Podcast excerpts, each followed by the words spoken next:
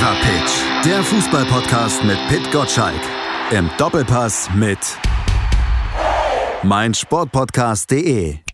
Hallo und herzlich willkommen zur neuesten Ausgabe des Fever Pitch Podcasts hier auf meinsportpodcast.de. Heute hätte ich um ein Haar die Chance bekommen, die Sendung als einen einzigen Monolog abzuhalten, denn kurz vor unserer Aufnahme hat Pit Gottschalk, der Sport 1 Chefredakteur und Fever Pitch Macher, beziehungsweise auch der Mann, der immer versucht, meine Redezeit zu minimieren, leider abgesagt. Aber ich kann euch ja nicht zumuten, hier jetzt eine halbe Stunde oder wie lange wir diesen Podcast machen, dann alleine zu reden. Das wollt ihr bestimmt nicht hören. Deshalb habe ich mir einen kompetenten und vor allen Dingen launigen Gesprächspartner rausgesucht als quasi Vertretung für Pit Gottschalk. Aber er ist eigentlich mehr als eine Vertretung. Der Sport 1 im Fever Pitch Kolumnist Alex Steudel ist nämlich da, konnte zum Glück kurzfristig einspringen. Hallo Alex. Ja, hallo. Äh, vielen Dank äh, für die Anmoderation. Ich habe jetzt gerade kurz überlegt, ob ich so eine Art Einwechsel spiele, ob ich der Mario Götze des Fever Pitch bin vielleicht, aber dann habe ich mir gedacht, das ist vielleicht auch kein so ein guter Vergleich. Hm, du kriegst gleich mehr als einen Moment, um zu beweisen, dass du besser bist als Pitt. Gespannt. Lass uns ein bisschen über die Bundesliga sprechen, über das, was in dieser englischen Woche passiert ist, was vielleicht dann im zweiten Teil dieser englischen Woche, also am Wochenende, dann noch passiert. Wir sprechen über Bayern-Dominanz, würde sagen, wir sprechen über fehlende Entschlossenheit von Borussia Dortmund. Und wenn ich mit dir spreche, dann müssen wir auch irgendwie auf den HSV kommen, oder? Unbedingt, unbedingt. Der HSV ist ja quasi der 19. Erstligist. äh, deswegen, äh, der gehört immer dazu irgendwie. Der Erstligist der Herzen. Ja, der Schmerzen eher. Der Schmerzen. Ja, können wir gleich ja. nochmal drüber gucken. Ich würde sagen, wir orientieren uns vorher ein bisschen weiter nach oben, da wo der HSV mal war, vor langer, langer Zeit, wo er sich manchmal auch selber wahrscheinlich noch sieht, nämlich eher so in einer Kategorie mit den Bayern. Die stehen ja relativ alleine da. Auch in dieser Bundesliga-Saison wieder sind jetzt schon wieder Meister zum 30. Mal insgesamt zum achten Mal in Folge. Alex, kann man das aus deiner Sicht überhaupt noch Wettbewerb nennen, was da in der Bundesliga passiert mit den Bayern? Die Bayern, muss man ja sagen, die machen alles dafür, dass es irgendwo noch ein Wettbewerb ist, sind ja auch in diese Saison letztlich mit dem Handicap-Start und mit Nico Kovac reingegangen, aber hat ja trotzdem nichts gebracht. Ja, also Meisterschaften sind ja inzwischen so ein bisschen wie äh, Wahlen in der DDR früher. Ne? Man weiß schon vorher genau, äh, was die Wahrscheinlichkeit angeht und was das Ergebnis angeht, äh, was passieren wird. Und ich habe tatsächlich, äh, mich hat tatsächlich die Meisterschaft auf den falschen Fuß erwischt diese Woche. Mir war sozusagen so klar, dass Bayern schon Meister ist, dass ich gar nicht in dem Moment verstanden habe, beziehungsweise ich habe es dann natürlich schon verstanden, aber dass ich dachte, ach so, ja stimmt, Bayern wird ja heute Meister und das sagt ja so viel aus über, äh, über diese, diesen Verein und diese Mannschaft, dass er selbst wenn äh, wie diese Saison äh, stolpert und hinfällt und äh, was weiß ich alles macht äh, und auch die, die Saison davor am Ende, wie Gary Lineker sagt, am Ende gewinnen immer die Bayern. Hm. Macht dir das jetzt Angst? Äh, Pitt hat neulich im Fever Pitch Newsletter geschrieben, die Bayern machen jetzt auf Jahre Angst. Würdest du das so unterschreiben, dass das ein Trend ist, der sich dann auch noch weiter, weiter und immer weiter fortsetzt? Olli Kahn-mäßig, weiter, immer weitermachen. Immer weitermachen, ja. Also wenn, äh, wenn Leipzig äh, noch ein paar hundert Millionen Kredite erlassen bekommt, dann haben wir vielleicht irgendwann mal äh, einen potenziellen Gegner. Die Dortmunder machen sich ja immer selber schwer äh, aus verschiedenen Gründen. Da wollen wir ja noch drüber reden. Äh, grundsätzlich ist natürlich das große Problem in der Bundesliga, äh, dass der, der halt das meiste Geld hat und der in dem Fall hat, hat der FC Bayern natürlich auch verdient, muss man ja immer dazu sagen, hat es sich verdient. Aber äh, die Tabelle ist halt in der ersten Liga im Prinzip äh, im oberen Teil einfach nur ein Abbild des Werts, äh, des Marktwerts der Spieler finde ich wieder erstaunlich. Die ersten fünf Plätze sind identisch äh, aktuell in der Bundesliga-Tabelle mit den ersten fünf Plätzen in der Marktwert-Tabelle. Und da äh, ist natürlich kein großer, kein, sind keine große äh, Überraschungen zu erwarten, wenn der FC Bayern äh, Spieler im Wert von einer Dreiviertel Milliarde hat und Paderborn Spieler im Wert von 25 Millionen, dann, äh, dann muss man echt schon sehr großer Optimist sein und da äh, große äh, Überraschungen in solchen Spielen zu erwarten. Und auch sonst passiert ja im Prinzip recht vieles nach Plan so, das ist ein bisschen schade, ähm, weil das Einzige, worauf man sich bei einem Bayern-Spiel freut, ist halt das Spiel selbst, aber nicht irgendwie die Dramatik drumherum oder die sozusagen den Ausblick oder die Folgen, die so ein Spiel haben kann. Also schießt Geld doch Tore. Aber äh, Marcel Reif hat das neulich im Sport 1 Doppelpass mal aufgeworfen. Werden die Bayern vielleicht dieser Liga irgendwann zu groß? Sind sie vielleicht sogar schon? Aber Reif hat ja darüber nachgedacht, ob die Bayern nicht vielleicht dann rausgehen müssten aus der Liga, sich lieber in eine europäische Superliga orientieren sollten, damit sie ein bisschen Wettbewerb haben, damit aber auch vor allen Dingen die anderen in der Liga einen Wettbewerb haben. Mannschaften, die eben nicht so ausgestattet sind wie die Bayern und vielleicht auch die Dortmunder, obwohl da auch vielleicht die auch ganz dankbar wären, wenn die Bayern mal nicht mehr da wären. Ja, also Gedankenspiele sind das schon. Äh, muss ja denken, muss ja erlaubt sein. Vor allem äh, leben in der Europäischen Union und äh, dann, wenn man europäisch denkt, dann müsste man eigentlich schon längst auch eine europäische Liga haben, wie die Amerikaner ja auch eine. Die haben ja auch nicht eine Liga, in der nur Mannschaften aus Kalifornien mitspielen und nur Mannschaften aus Indiana und aus Ohio, sondern die haben ja auch eine übergreifende Liga. Natürlich mit Regionalgruppierungen. Das könnte auch das Modell für Europa sein, aber ich kann mir das irgendwie schwer vorstellen. Mhm. Abgesehen davon dürfte ja England dann ja nicht mitspielen. Die müssten dann ja ein eigenes Süppchen kochen. Holsteiger sozusagen. Das stimmt. Timo Werner dürfte nicht mitspielen. Timo Werner dürfte nicht mitspielen. Könnte vielleicht der HSV dann nachrücken, zum Beispiel. Im August dann, wenn es zur Champions League Entscheidung kommt, in Lissabon wird ja dann die Endrunde gespielt und die Bayern die müssen ja noch das Rückspiel gegen Chelsea bestreiten. Wo das genau stattfindet, das weiß man ja noch nicht genau. Vielleicht eben auch in Lissabon. Aber das Hinspiel war ja so klar. Ja. Kann man sich nicht vorstellen, dass die Bayern ein Geisterspiel äh, 4-0 verlieren. Zumal die Bayern ja der große Nutznießer meiner Meinung nach der Geisterspiele sind, weil sie haben ja jetzt nicht unbedingt, auch wenn ich mir jetzt vielleicht ein paar Feinde mache, das Höllenpublikum im Rücken bei Heimspielen. Äh, also wenn äh, Bayern zu Hause spielt und dann in Barcelona oder in Manchester, hat sich, glaube ich, liegt der Heimvorteil etwas stärker für die, für die, für die gegnerische Mannschaft. Mhm. Insofern ähm, glaube ich mal, nicht an solche Wunder. Aber den Vorteil brauchen die Bayern dann, oder so einen Vorteil bräuchten die Bayern dann schon im August, weil sie ja nicht aus dem laufenden Wettbewerb kommen und die Pause dann der Bundesliga schon ziemlich lang ist und die Bayern ja irgendwo die Spannung hochhalten müssen, bis es dann im August wieder weitergeht, während die anderen Mannschaften, Engländer zum Beispiel, dann ja doch noch ein bisschen länger spielen als wir in der Bundesliga. Ja, also zuerst hatte ich auch gedacht, das ist eigentlich ein Vorteil für die Bayern, weil ähm, sie bei vor neutralem äh, Publikum, also vor gar keinem, äh, glaube ich, einen Vorteil haben gegen diese Mannschaften. Ähm, aber die Pause wiegt natürlich schon schwer. Und Lothar Matthäus hat ja auch gesagt, er ist sich da nicht so ganz sicher, was jetzt der Vorteil ist. Ne? Also ob die das etwas ausgeruht seiende oder äh, null Spielpraxis, keine Testspiele wahrscheinlich auch noch. Also wirklich wirklich richtig von 0 auf 100 hat auch noch nie gegeben, dass eine Mannschaft quasi äh, aus dem Nichts in ein äh, Viertelfinal-K.O.-Spiel reingeht. Da, hat, da haben die Gegner schon einen leichten Vorteil, das stimmt schon. Also wird eine spannende Entscheidung dann vielleicht Bayern mit dem Triple. Naja, da möchte ja auch Bayer Leverkusen sicherlich vorher im DFB-Pokal dann noch ein bisschen was verhindern. Aber wir hatten gerade gesagt, Dortmund und Bayern, das sind die beiden Mannschaften, die natürlich in den letzten Jahren und Jahrzehnten schon fast in Deutschland den Ton angegeben haben. Aber die Dortmunder, die rangieren ja jetzt auch ein ganz, ganz weites Stück hinter den Bayern. Hast du da Gründe für, warum die Dortmunders irgendwo nicht hinkriegen? Pitt hat heute im Newsletter was geschrieben von, da fehlt so ein bisschen auch das, äh, das Durchsetzungsvermögen, die Entschlossenheit in der Testosteron geschwängerten Bundesliga. Haben die zu wenig Testosteron? Also das äh, glaube ich schon. Das könnte schon auch ein Motivationsthema sein. Ich kann mir einfach nicht vorstellen, dass wenn du äh, die ein und dieselbe Mannschaft einmal von Jürgen Klopp angeschrien und einmal von Lucien Favre angeschrien auf dem gleichen Motivationslevel danach sind. Das sind halt einfach grundverschiedene Trainer und ich glaube, ich war auch ein bisschen erschrocken über das Spiel gegen Mainz. Hätte ich jetzt nicht gedacht, dass die da so, ähm, das Schöne ist ja, dass man teilweise ja die Unterhaltung inzwischen auf dem Platz äh, mit anhören kann. Mats Hummels hat ja relativ deutliche Worte gesprochen mhm. und, glaube ich, von Alibi-Aktionen gesprochen. Also, dass da eine Mannschaft sich so hängen lässt, äh, spricht jetzt auch nicht unbedingt für die, äh, für die Vorbereitung und für den für die Arbeit des Trainers in, in den letzten Stunden oder Tagen vor mhm. so einem Spiel. Zumal ja die Dann Spieler eigentlich auch, zumal die Spieler ja. ja eigentlich auch wissen sollten, worum es ging. Michael Zorc hatte das ja am Tag selbst beziehungsweise am Tag vorher noch gesagt. Also wir wollen hier jetzt nicht irgendwie abschenken, wir wollen diesen zweiten Platz da halten. Und jetzt rückt ja Leipzig. Gut, wenn die jetzt gestern dann nicht so verbaselt hätten, wären die ja schon quasi dran gewesen. Ja, also ich könnte mir gut vorstellen, dass der ein oder Spieler, der ein oder andere Spieler sich denkt, ehrlich gesagt ist mir scheißegal, ob jetzt zweiter oder dritter wird. Ich wollte mhm. Meister werden und Hauptsache ich qualifiziere mich für die Champions League und da gibt es ja auch keinen Unterschied.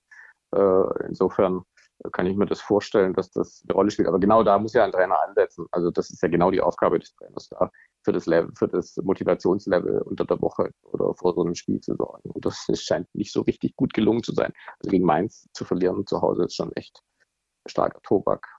Vorher hat es ja relativ gut funktioniert in der Rückrunde. Die Bilanz kann sich ja durchaus sehen lassen, bis dann dieses Spiel gegen Bayern kam. Wieder so ein Big Point-Spiel, was dann eben ja von Dortmunder Seite auch mit dem falschen Einsatz geführt wurde. Ja, ähm, gut, das haben wir, äh, ist ja oftmals jetzt nicht unbedingt ein Thema des, der Mannschaft, die gegen Bayern spielt, sondern oft auch eine Sache des FC Bayern dann in solchen Situationen. Äh, da sind die dann immer voll da. Und das ist halt die große Stärke von den Bayern. Also Wenn es richtig drauf ankommt, dann kann die andere Mannschaft, treibe ich jetzt mal, machen, was sie will und eingestellt sein, wie sie will. Dann reicht es halt einfach nicht. Da ist einfach Bayern zu gut. Und ich glaube, diese Saison ist Bayern einfach auch auf dem Level zu gut momentan. Äh, auch natürlich mit der Vorgeschichte äh, Flick als Trainer, der äh, ja offenbar den Ton genau richtig trifft und äh, vieles richtig macht, was ich tatsächlich selber nicht gedacht hätte vorher, muss ich offen zugeben. Ähm, das äh, ist dann oft auch eine Sache, da ist der FC Bayern dann übermächtig in solchen wichtigen Spielen. Hm, die Bayern weit vorne weg und Lucien Favre im nächsten Jahr noch da, in der nächsten Saison. Kann dieses Spiel gegen Mainz da jetzt eine möglicherweise ja, getroffene Entscheidung der Dortmunder, dass man vielleicht doch mit ihm weitermacht oder zumindest Gedankenspiele in die Richtung hat, dann doch wieder über den Haufen werfen? Also ich äh, werde wahrscheinlich jetzt in den nächsten Wochen immer zusammenzucken, wenn ich das Wort Eilmeldung höre, weil ich irgendwie äh, tatsächlich auch so ein Gefühl habe, äh, irgendwann muss man sich vielleicht mal den Gedanken machen, äh, und das ist jetzt wirklich nicht äh, despektierlich gemeint, aber ob die Kombi vielleicht einfach nicht richtig funktioniert. Also man hat da ja jetzt schon irgendwie zwei Spielzeiten hinter sich gebracht, in denen ja einfach zu viel auf und ab war und zu wenig äh, Konstanz. Ne? Also die vergebene Führung äh, in der Meisterschaft, dieses Hin und Her diese Saison, so eine Leistung jetzt diese Woche, äh, die ja auch noch doppelt schwer wiegt, weil sie ja quasi den Abstiegskampf auch noch mhm. beein mit beeinflusst hat. Ähm, also Mainz müsste eigentlich jetzt 31 Punkte haben, nicht 34 und äh, jetzt sind sie fast gerettet. Das hat schon, wie der, wie der Schwabe sagt, ein Geschmäckle. Schmeckle. Das hat ja auch nicht nur der Schwabe in dir gesagt, sondern auch der norddeutsche Willy Lemke. Denn der hat das ja im NDR gesagt und damit natürlich die Position seiner Bremer dann letztlich auch in der Auswirkung charakterisiert, weil die jetzt die, ja, die könnten jetzt am Wochenende schon abgestiegen sein, wenn alles weiter doof gegen sie läuft. Ja, absolut. Also äh, die müssen ja richtig Faust in der Tasche gehabt haben, äh, als sie das äh, gesehen oder gehört haben, weil das sind natürlich, das sind natürlich Spiele, da rechnest du überhaupt nicht damit, mit so einem Ausgang. Und ähm, jetzt sag ich mal, äh, die Bayern sind jetzt Meister. Ist natürlich auch interessant, was die jetzt noch machen, weil es natürlich nicht so schwer wiegt. Aber ähm, man kann sich das schon vorstellen, dass am Saisonende, wenn es um nichts mehr geht, äh, man dann Gang runter fährt. Das kennen wir ja sehr gut aus, vor allem, glaube ich, äh, Italien. Da passieren ja dann auch die eigenartigsten Dinge immer am Ende der Saison.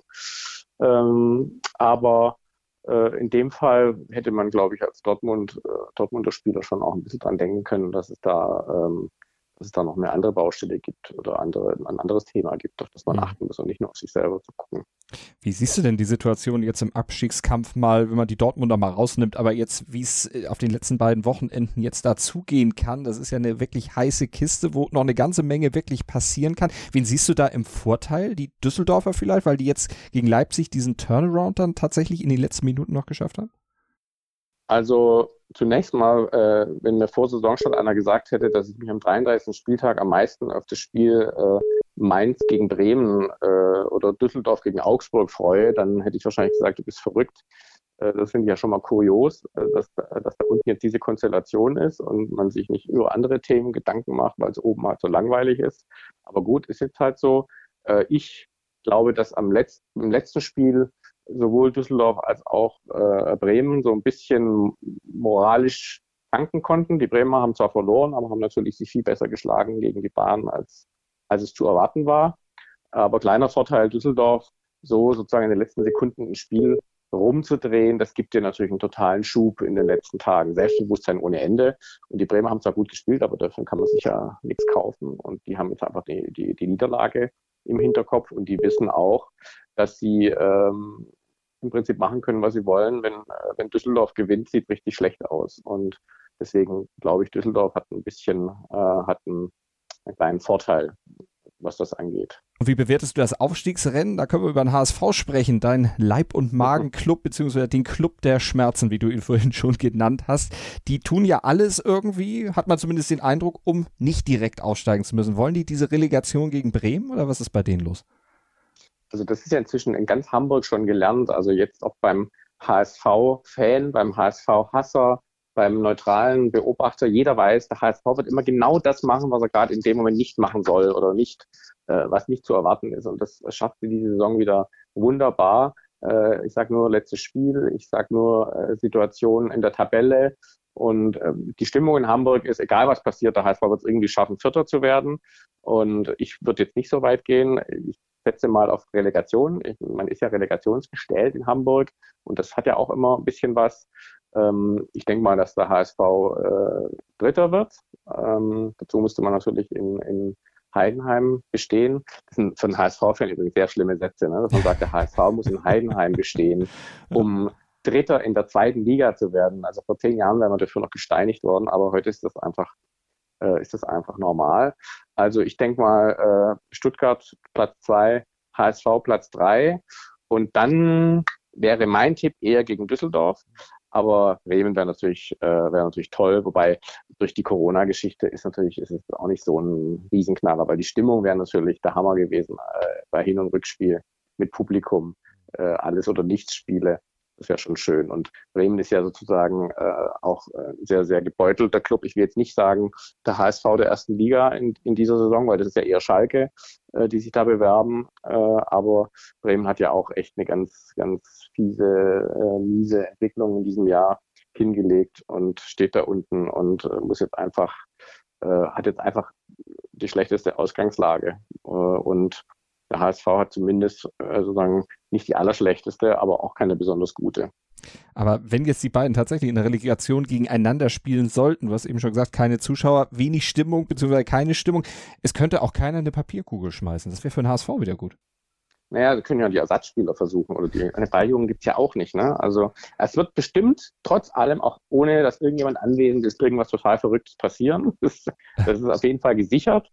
Ähm, was es ist, weiß ich jetzt nicht äh, ob jetzt jemand mit dem, äh, keine Ahnung, mit dem Fallschirm im Stadion landet oder ob der Ball platzt äh, mit entscheidenden Freistoß. Irgendwas Tolles passiert da beim HSV immer. Da kann man sich ja total drauf verlassen. Und ähm, egal in welchem Zustand die äh, in das Spiel gehen, äh, das, das Unwahrscheinlichste wird immer eintreten. Aber wir in Hamburg haben das, ich sage jetzt wir in Hamburg, ich bin ja kein gebürtiger Hamburger, aber äh, äh, reinschmeckter, wie man wiederum als Schwabe sagt. Mhm. Wir sind inzwischen alles gewohnt und äh, nichts bringt uns aus der Fassung. Und äh, auch die Relegationsspiele werden für einen Heidenspaß bei den einen und natürlich für Nervenplatten bei den anderen sorgen. Wobei man sagen muss, dass sehr, sehr viele echt ähm, hartgesottene HSV-Fans inzwischen auch wirklich nicht mehr hingucken können und auch schon so eine Art Hassliebe zu ihrem eigenen Club aufgebaut haben. Das ist in Hamburg wirklich so. Aber ist ja auch, das hat sich der HSV wirklich hart verdient in den letzten Jahren. Hart dran gearbeitet. Was würde dich denn am Wochenende in der ersten Bundesliga am meisten aus der Bahn schmeißen, wenn das eintreten würde? Was, was wäre das? Was mich am meisten aus der Bahn schmeißen würde, das ist natürlich eine gute Frage. Also, ähm, das ist echt schwer zu sagen. Ich glaube, dass äh, äh, Bremen, das ein, ein, wenn Bremen das noch schafft, sozusagen nach oben zu springen, das können sie ja jetzt am Wochenende nicht, mhm. aber wenn sie das in den letzten äh, beiden Spielen noch schaffen, dann würde mich das total aus der Bahn schmeißen, weil ich es eher sozusagen Düsseldorf, ich sage jetzt nicht gönnen, weil ich habe da keine Sympathien oder Antipathien, aber ich habe irgendwie mehr das Gefühl, dass Düsseldorf äh, was getan hat oder dass sich da was getan hat, wenngleich der Punkteschnitt von Uwe Rösler auch nicht gigantisch ist. Aber die haben irgendwie sich ein paar Mal so auf die Hinterbeine gestellt. Und in Bremen habe ich irgendwie so ein, so ein Gefühl, sich, des sich durchwurstelns und schlaue Sprüche, aber irgendwie passiert nicht so richtig eine Entwicklung und es ist, man fiebert nicht so richtig mit. Insofern ähm, würde ich es irgendwie Düsseldorf gönnen, wenn sie es noch schaffen, äh, den, den Klassenerhalt zu packen. Wir werden es verfolgen natürlich am Wochenende in der großen, großen Konferenz. Neun Spiele parallel. Da kriegt man vom Einzelspiel dann wieder relativ wenig mit, aber es ist trotzdem ja noch einiges drin. Europapokal, Abstieg. Da kann noch eine ganze Menge passieren an den letzten beiden Spieltagen. Wir werden es verfolgen und ihr könnt natürlich drüber lesen dann im Fever Pitch Newsletter ab Montag dann wieder wie jeden Werktag 6.10 Uhr in eurem E-Mail-Postfach, wenn ihr ihn denn abonniert habt. newsletter.pitgottschalk.de. Da kriegt ihr die Newsletter Newsletter und da könnt ihr dann auch Alex Kolumnen lesen. Alex, vielen Dank für heute. Genau. Ja, danke auch und äh, viel Spaß am Wochenende. Fever Pitch, der Fußballpodcast mit Pit Gottschalk. Im Doppelpass mit meinsportpodcast.de.